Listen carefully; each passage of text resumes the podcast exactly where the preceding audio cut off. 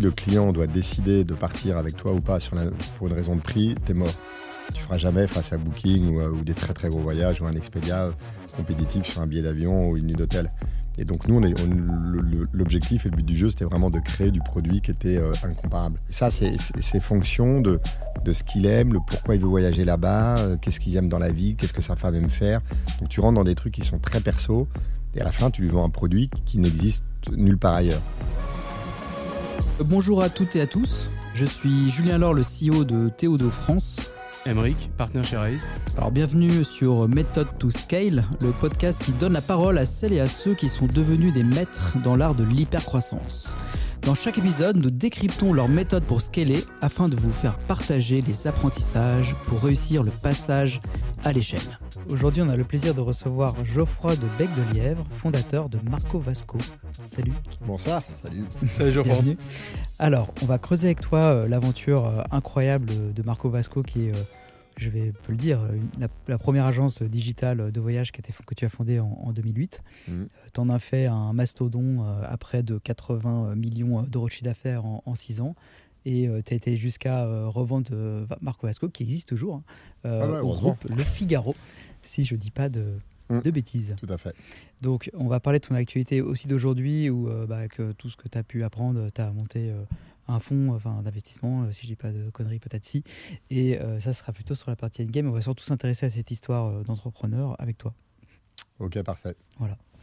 dans le podcast, il y a trois parties. Il y a la partie 0 to 1, donc la partie des merdes, où on teste des choses jusqu'au moment où il se passe quelque chose. Le go-to-market, le produit market fit est touché. Ensuite, sur la partie scale, avec Emric qui va plutôt détailler euh, des points spécifiques, euh, notamment jusqu'à la vente, je pense. Et la dernière partie sur le endgame. Donc, euh, maintenant, qu'est-ce que tu veux faire? Peut-être que tu peux nous parler du début, du coup, 0 to 1, comment ça s'est fait, pourquoi cette aventure et jusqu'où ça marche? Écoute, le, le 0 to 1, il, s'est fait dans la douleur. Ah. C'est bien, ça commence bien. Bah, c'est une bonne chose. Pour, voyager, c'est un vrai 0 to 1. Ah ouais, ouais, non, pour de vrai. Mm. Il a été un peu laborieux. Non, mais. Mm le, le Zero to One, il est parti euh, au début d'une bonne idée. J'étais dans le, euh, dans le taxi à Shanghai et je tombe sur une, une brève dans le, dans le Shanghai Delhi, comme quoi le, le tourisme euh, de, chinois allait s'ouvrir. En fait, les Chinois n'avaient pas le droit de voyager jusqu'en 2005, 2006 ou 2007, quelque chose comme ça. Et là, d'un seul coup, on a dit il y a un pays d'un milliard quatre et les gars vont pouvoir sillonner la planète, remplir les palaces. Je me suis dit, c'est intéressant. Marché adressable, génial. Voilà, opportunité de dingue. et, et, voilà, on vivait là-bas avec ma femme. Et donc, je, démarre ce business qui, qui, démarre pas trop mal. On fait 600 000 balles la première année, 2 millions la deuxième année. Euh, je vends ça à un fonds en France, Alven Capital. Hmm. Euh, et, les gars sont assez excités en se disant effectivement, c'est un, marché de taré. Quoi.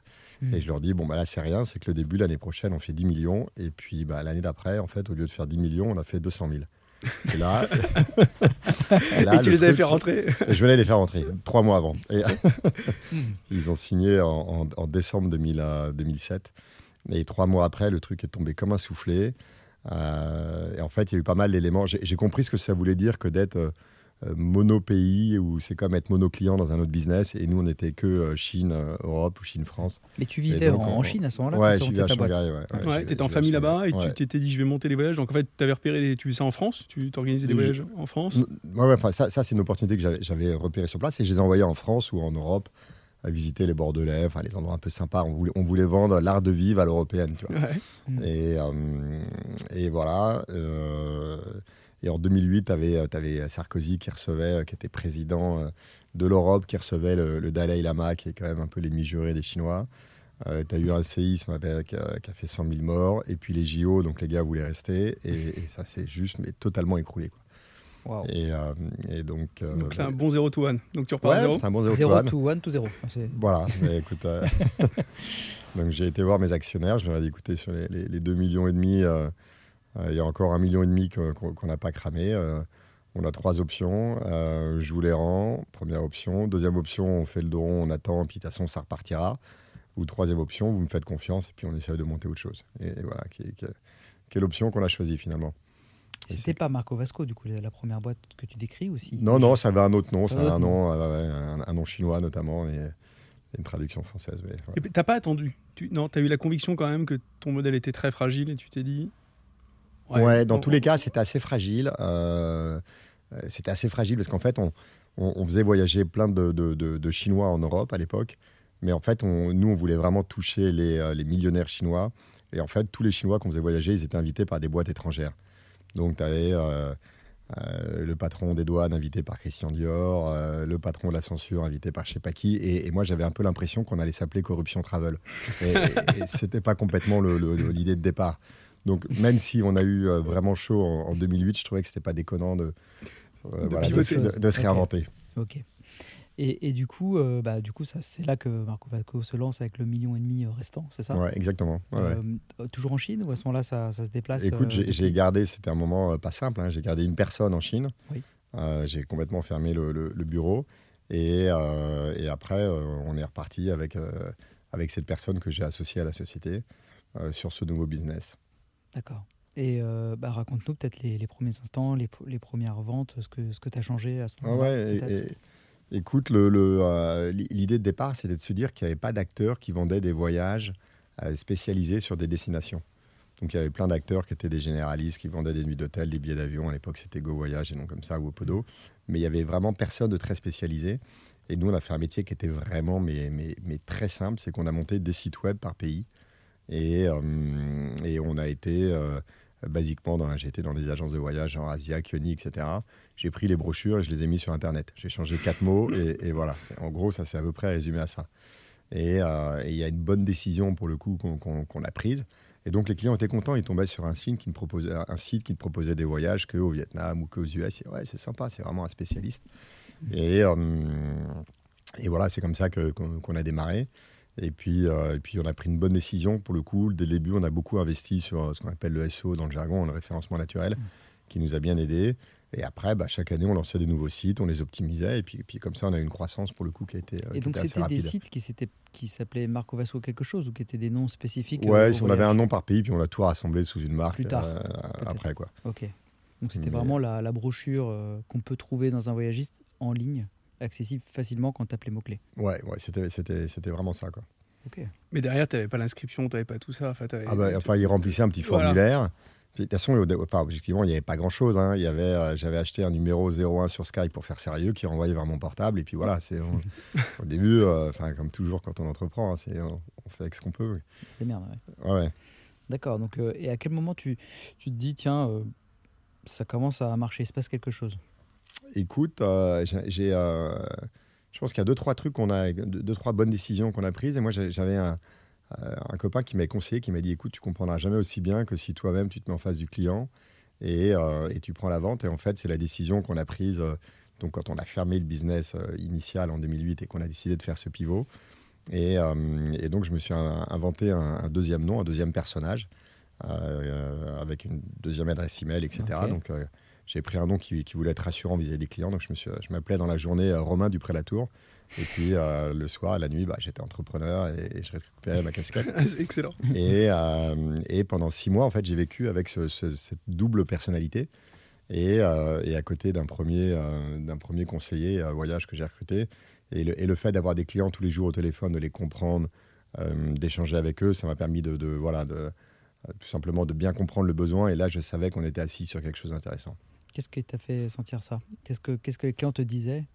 Bah, c'est, c'est, c'est, euh, c'est de l'échange classique, c'était à toi de les interroger, mais si tu veux, à chaque fois que je leur posais des questions de, de pourquoi ils voulaient aller au Vietnam, etc., je, sentais qu'en tout cas, le fait d'être le spécialiste du pays, c'était super mmh. rassurant, et surtout le spécialiste du pays sur Internet sans avoir à aller dans l'agence physique.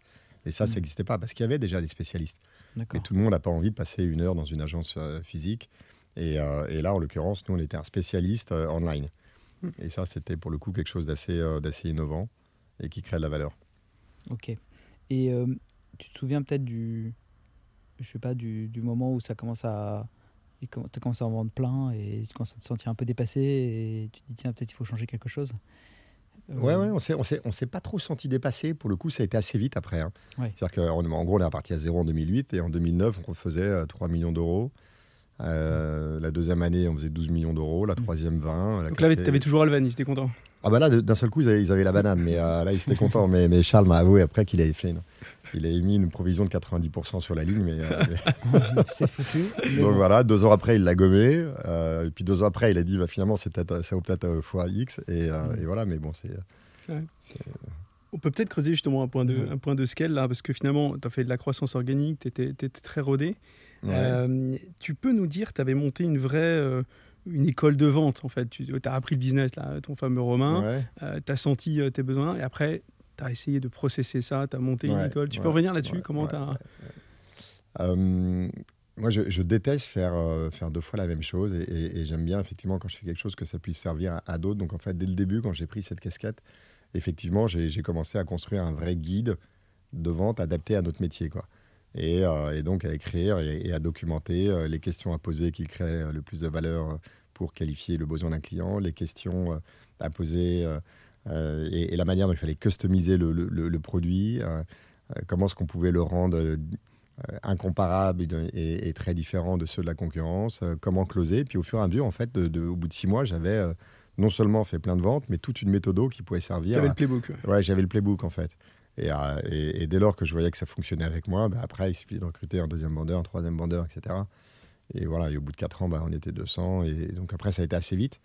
Mais, on avait euh, cette méthodologie playbook, on avait cette machine à lead, parce que c'est super de savoir vendre, mais si tu n'as pas les leads, ça sert à rien non plus, euh, grâce au SEO. Et, après, un pilotage assez, précis. On était très data et, et, très KPI. Donc pour le coup, on a tout monitoré depuis, depuis le jour Et, peut-être si on revient dans, dans, dans, tes playbooks, euh, on avait échangé, tu m'avais dit la difficulté de temps c'est qu'ils ne savent pas closer. Donc euh, tu avais vraiment décortiqué les étapes euh, pour vraiment les aider. Ok, qualifier un lead, c'est quoi un bon lead? C'est mm. quoi les quelques mm. questions qu'il faut poser parce qu'on peut perdre son temps?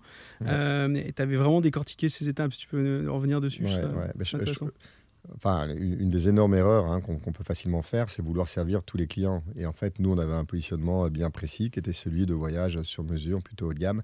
Et donc, on ne pouvait pas adresser tout le marché. Le problème, c'est quelqu'un qui tape euh, voyage au Vietnam, on ne sait pas du tout euh, euh, s'il a un budget de 3 000 euros pour la famille ou de 10 000 mmh. euros. Et la notion du luxe, il veut, elle, veut, juste rien dire, en fait. Et, et, donc, effectivement, on posait, même sur la, sur la, sur la, la première partie de qualification, quelques questions une des questions les plus basiques à poser, mais c'est à chaque fois, c'est de dire euh, comment est-ce que vous avez organisé vos derniers, euh, votre dernier voyage? Ah, si, le, si le client te dit, bah, je suis parti avec Carrefour Voyage, t'es top, ou le Clair Voyage, on va lui dire, bah, on n'est pas sûr d'être le bon acteur, on est plutôt sur un positionnement premium, les budgets n'ont juste rien à voir. Et puis en fait, on l'écarte. Et en fait, nous, on acceptait de, de, mettre 70% des leads à la poubelle et de ne se concentrer que sur les 30% des leads sur lesquels on allait euh, créer de la valeur. Et donc, on ne passait du temps que sur, que sur ces leads-là. Ouais. Et après, tu avais toute une notion aussi pour euh, vraiment création de valeur, comment tu différencies. Quoi. Ouais, ouais. en fait, c'est très compliqué d'être. Euh, on est sur un produit, il y, y a plein de métiers comme ça où il y a une transparence des prix euh, qui est absolument dingue. Et en fait, si le client doit décider de partir avec toi ou pas pour une raison de prix, tu es mort. Tu feras jamais face à Booking ou, des très très gros voyages ou un Expedia compétitif sur un billet d'avion ou une nuit d'hôtel.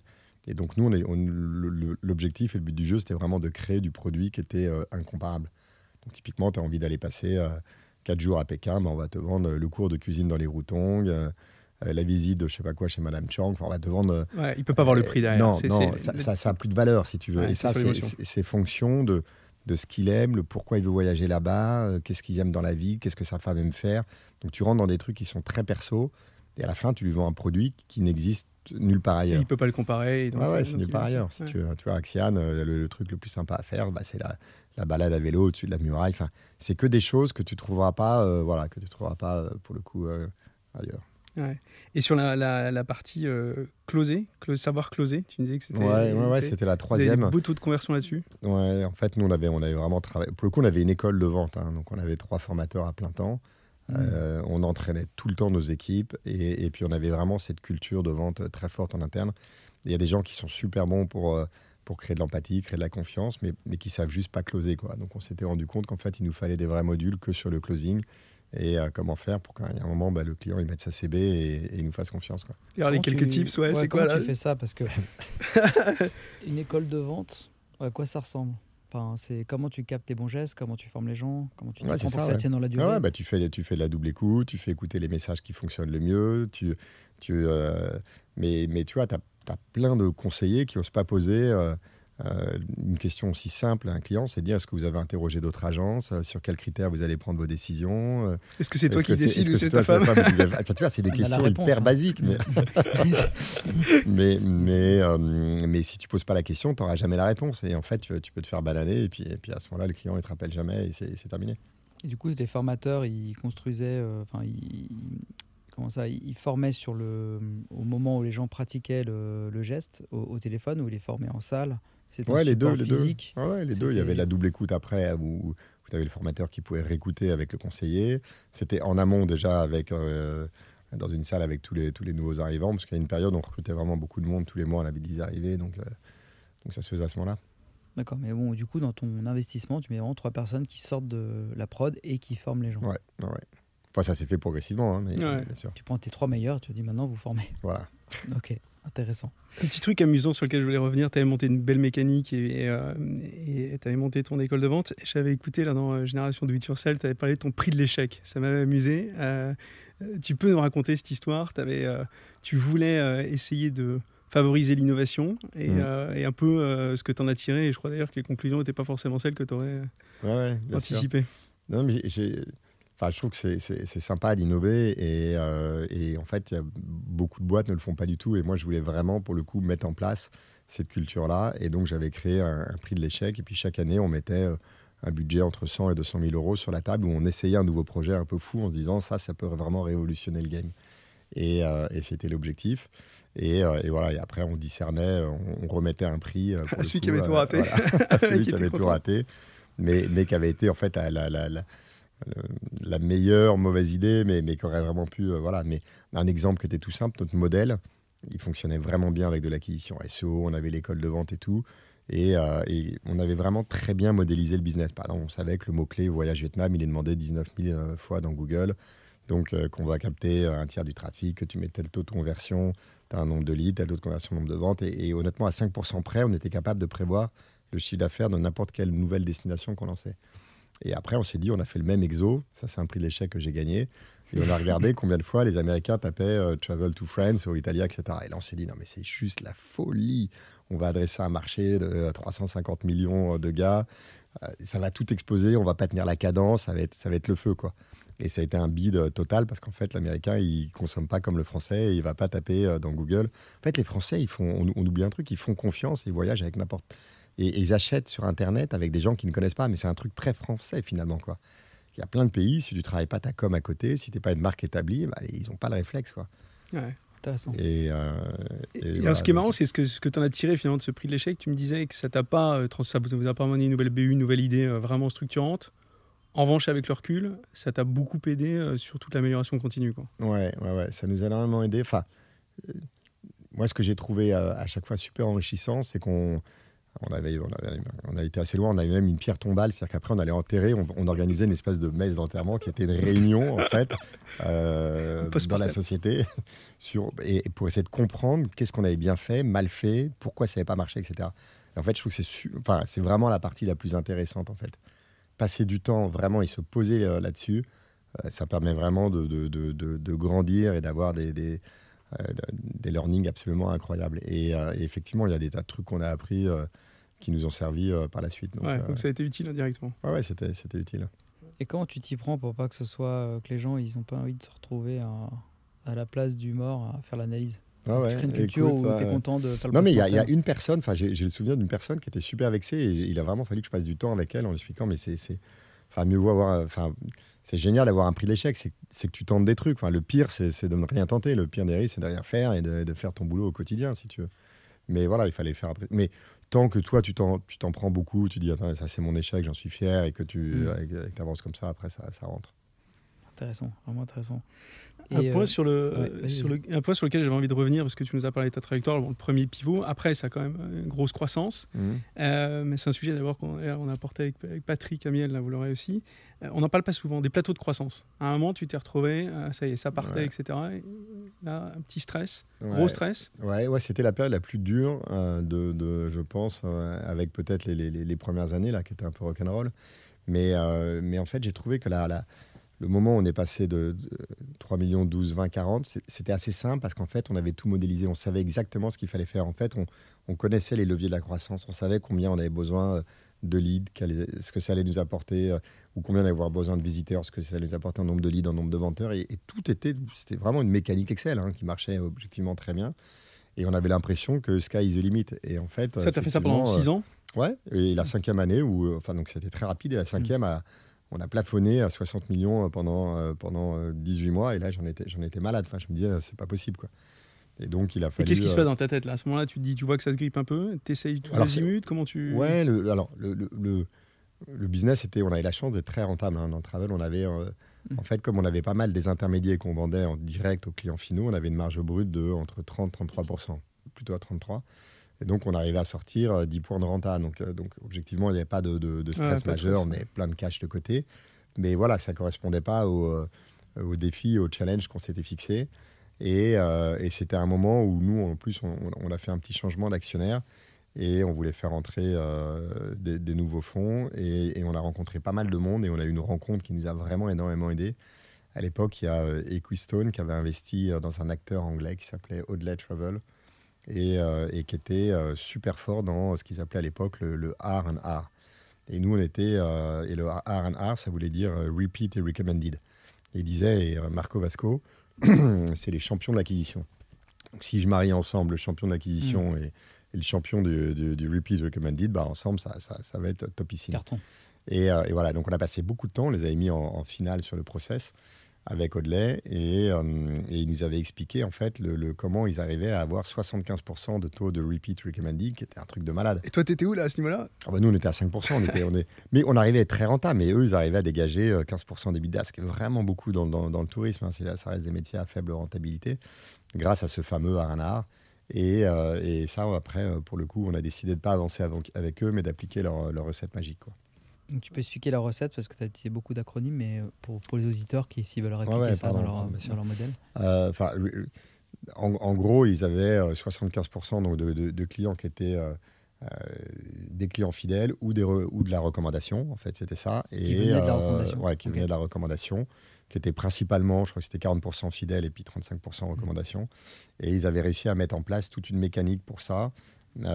qui partait de, de, deux postulats. Le premier, c'est que de toute façon, si tu fais pas, euh, si tu vends pas un voyage de super qualité, jamais le client viendra avec toi. Ça, c'est sûr. S'il est déçu, euh, tu, tu, tu, peux l'oublier. Mais par contre, s'il a été super content et que tu ne sais pas te rappeler euh, à lui au bon moment, avec le bon message sur le bon canal, il t'oubliera également. Et donc, c'était vraiment un mix de, de, de en fait, eux, ils avaient les 75% de R&R, ils, les, ils les ont obtenus grâce à un NPS, donc Net Promoting Score, et un niveau de qualité, mais exceptionnel. Crois qu'ils étaient, ils avaient un niveau de, satisfaction qui était de plus de 95%. Qui objectivement était meilleur que toi à l'époque? Ah ouais, non, mais c'était vraiment mais super bon là-dessus. Et puis le deuxième, c'est qu'ils avaient mis en place les bons outils. Et donc nous, on s'est mis à bosser là-dessus. Et, euh, on avait des vendeurs qui étaient super bons à la vente. Enfin, une fois que c'était vendu, euh, c'était plus tellement leur préoccupation. Donc là, du jour au lendemain, j'ai mis le plan de prime du vendeur qui était indexé sur la marge brute et le NPS. Donc chacun avait, euh, il y avait, y avait deux axes. Tu as eu deux effets bénéfiques. Un, ça a amélioré le NPS, donc le client, forcément, vous avez suivi ce qu'il payait, donc euh, il était content de son voyage. Et en plus, ton coût d'acquisition, il était fait. Donc à la bah fin, bah, voilà, tu as mutualisé un coût, euh, tu as baissé ton coût d'acquisition. Et on a même mis le NPS, après, j'ai même mis le plan d'intéressement de la participation sur le NPS de la boîte en me disant, en fait, le NPS, c'est le seul indicateur qui est commun à n'importe quelle société. Tu vois, dans, dans, tous les départements, il faut relancer le client parce qu'il y a un problème de paiement, c'est le comptable, c'est le mmh. Le service client après, c'est le NPS, la prod, c'est la qualité du, du réceptif, euh, du guide, etc. C'est le NPS. Et donc vraiment, tout le monde était obsédé par ce, ce NPS et, ce niveau de satisfaction du client. Quoi. Donc le NPS, pour les auditeurs, c'est une question que tu poses à un moment donné dans le site qui apparaît, c'est ça? Ouais, c'est la, dernière question d'un questionnaire de, de, de, questionnaire de satisfaction qui est est-ce que vous allez nous recommander euh, euh, demain à des clients et te répond de 1 à 8. Je crois que de, de 1 à 3, c'est des détracteurs. De 3 à, 8, c'est des, euh, le ventre mou, ils parlent jamais de toi. Et, euh, et 9-10, euh, c'est des promoteurs. Le but, c'est de faire du 9-10. Et, ouais. Et 9-10 en France, c'est pas 9-10 aux US. Hein, parce qu'un Américain content, il te met toujours 9 ou 10. Un Français content, il te met, il te met 8 ou 9. 8 ou 9, ouais, Donc, il faut vraiment. Ouais, c'est clair. Et, et, donc, du coup, avec le recul pour toi, plateau de croissance, ça arrive, même dans des trucs. voilà. Et s'ouvrir. Là, en l'occurrence, tu as eu de la chance d'avoir un, partenaire financier qui t'a, même si tu n'as pas fait l'acquisition. la chance, c'est aussi le fait d'aller chercher un nouveau partenaire financier et du coup de rencontrer des gens. Ouais, exactement. et d'apprendre de eux, même si on ne le fait pas.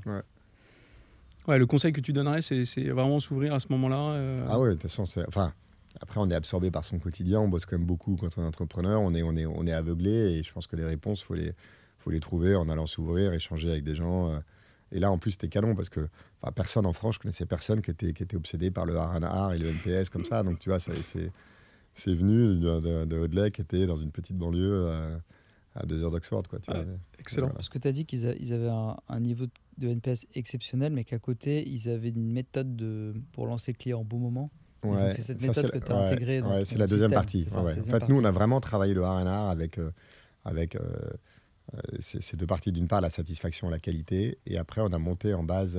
On était assez précurseurs, hein, d'ailleurs, mais on avait monté une base de données. On voulait faire de, du prédictif sur la manière de revenir vers le client. C'est-à-dire qu'en fait, on se disait quelqu'un qui a voyagé avec nous, on avait défini des, des, des, itinéraires de découverte du monde. On savait par exemple, à titre d'exemple, que quelqu'un qui avait été au Vietnam euh, en Inde et en Chine avait une appétence forte pour l'Asie et avait 70% de chance de vouloir aller au Japon, qui est un des derniers pays que les gens visitent en Asie.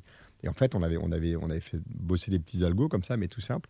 Et on arrivait vraiment à pousser le produit qui était, qui était le plus adapté pour le client. Les US, par exemple, tu as un taux de repeat de dingue sur les États-Unis. Les gens qui adorent les US, ils peuvent y aller 10 fois, 15 fois, 20 fois. Tu as plein d'États, c'est très différent. Ce qui n'est absolument pas le cas euh, d'un pays euh, comme euh, le Vietnam ou l'Inde où les gens ont tendance à y aller. Euh, alors l'Inde, c'est pas le cas. Mais... le voyage une vie, quoi. Ouais, ouais. Mm. Euh, Ce qui est marrant, c'est que tu étais très précurseur. Hein. Je disais récemment que tu vois, 80% des ventes de e-commerce sont du prédictif en Asie. Tu vois, et c'est moins de 50% chez nous. Toi, tu étais déjà dans, dans En fait, on était hyper précurseur, effectivement. C'était, enfin bref, on avait un, board member qui était, qui était Olivier Dua, qui nous avait pas mal poussé sur l'analyse productive chez Webhelp. Il nous, il nous challengeait là-dessus. Hyper intéressant. Super parcours. Euh, peut-être deux mots quand même sur, euh, sur comment tu été sorti et puis après on passera. Ouais, Qu'est-ce qui fait qu'on on, ouais, en, un moment donné, on, quand on est entrepreneur, qu'on a tout monté, on veut s'arrêter ou en tout cas faire rentrer quelqu'un mmh. Tu peux peut-être nous raconter ça et qu'est-ce que ça a apporté à la boîte de ton point de vue aujourd'hui? Euh, Qu'est-ce qui fait qu'à ton avis, elle va continuer très longtemps en étant avec un autre capitaine? Ouais, ouais, écoute, ce qui, ce qui fait qu'elle va continuer longtemps déjà, c'est qu'elle a, qu'elle a aujourd'hui un actionnaire familial hein, qui est Dassault euh, et qui sont des gens qui s'inscrivent vraiment dans la durée. Parce que j'ai, on avait plusieurs propositions, dont une qui était, le rachat par le Figaro, et qui appartient à 100% à la famille Dassault. Et, euh, et, on a décidé d'avancer, euh, d'avancer avec eux. Et pour le coup, c'est vraiment des gens qui, s'inscrivent vraiment dans la durée par rapport à des, fonds qui résonnent au trimestre ou en année. eux, ils sont en décennie.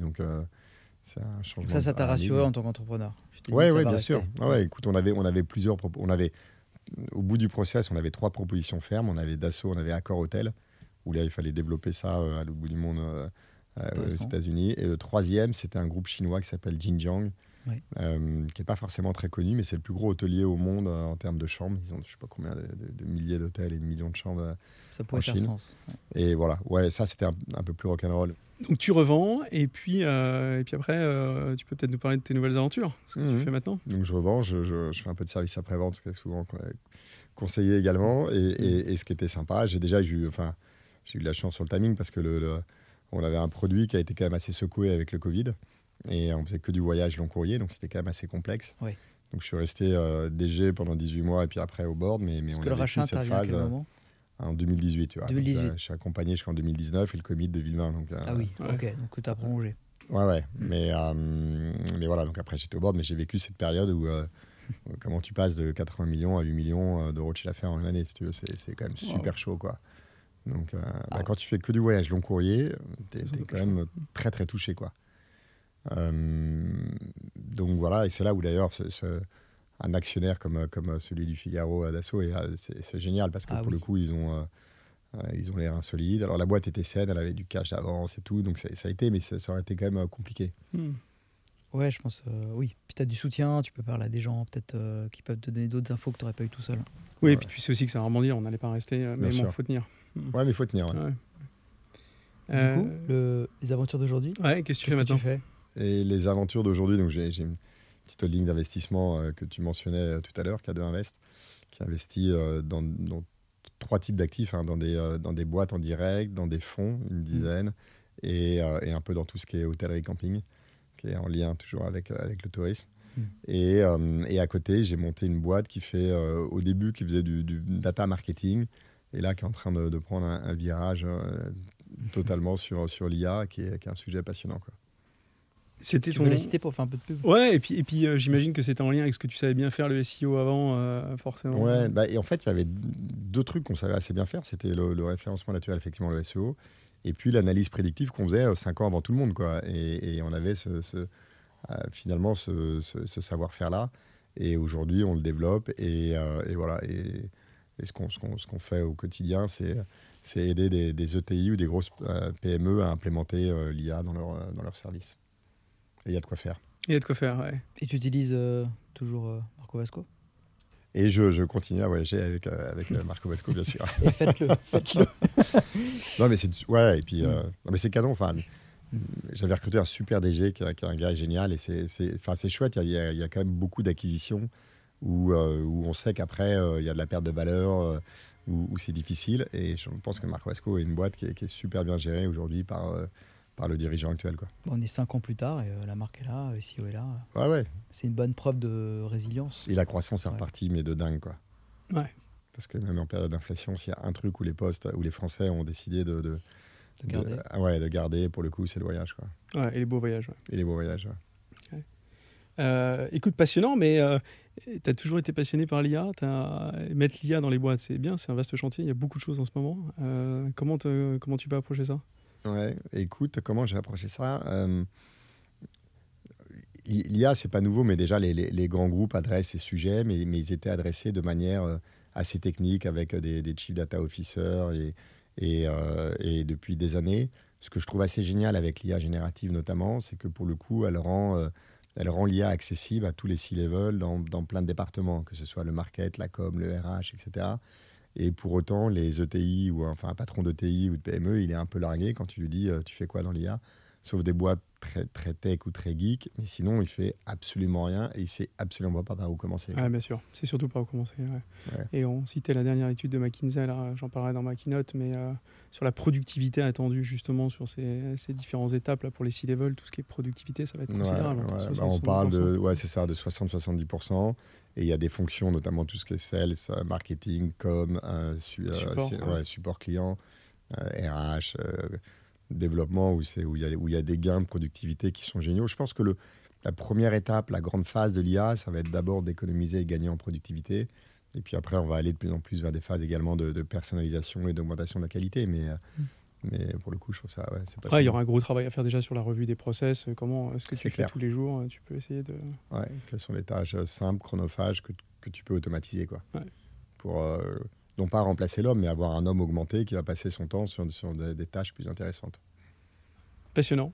Intéressant. Et si on s'intéresse un peu à toi en tant que performeur, entrepreneur, a plein de mots derrière, mais qu'est-ce que tu as comme habitude, c'est comme habitude ou que tu avais qui fait que tu gardes la pêche et tu restes euh, au top? Ouais, écoute, euh, moi j'essaie de faire du, sport euh, entre 3 et 4 fois par semaine.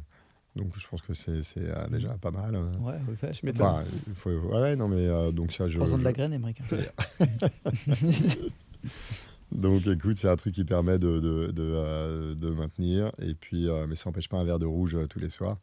Et, et voilà, d'aller au bureau à vélo et, et, un peu de lecture, éviter de terminer terminer sa journée en regardant ses emails. Enfin voilà, quelques, quelques petits trucs. Tu lis beaucoup Ouais, j'aime bien, ouais.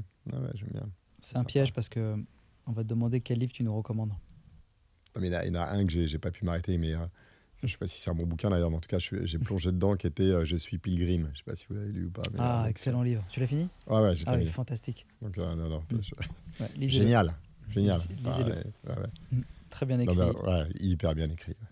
Est-ce que tu as euh, une personne que tu nous recommandes euh, fortement euh, pour venir parler dans cette émission, sur laquelle tu t'engages à nous donner son numéro de téléphone?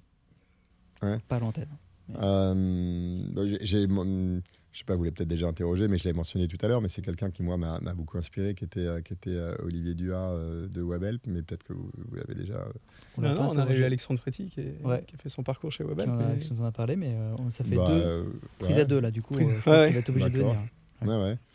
Ou sinon, euh, ou sinon je pense qu'il a sûrement des trucs intéressants à raconter en ce moment. Philippe de Chanly de Mano Mano. Mais ouais, très bien. c'est vrai, on l'a accompagné chez Reyes pendant longtemps. Ah ouais, bah, c'est vrai, c'est intéressant. Ou Nicolas Chartier d'Aramis, des.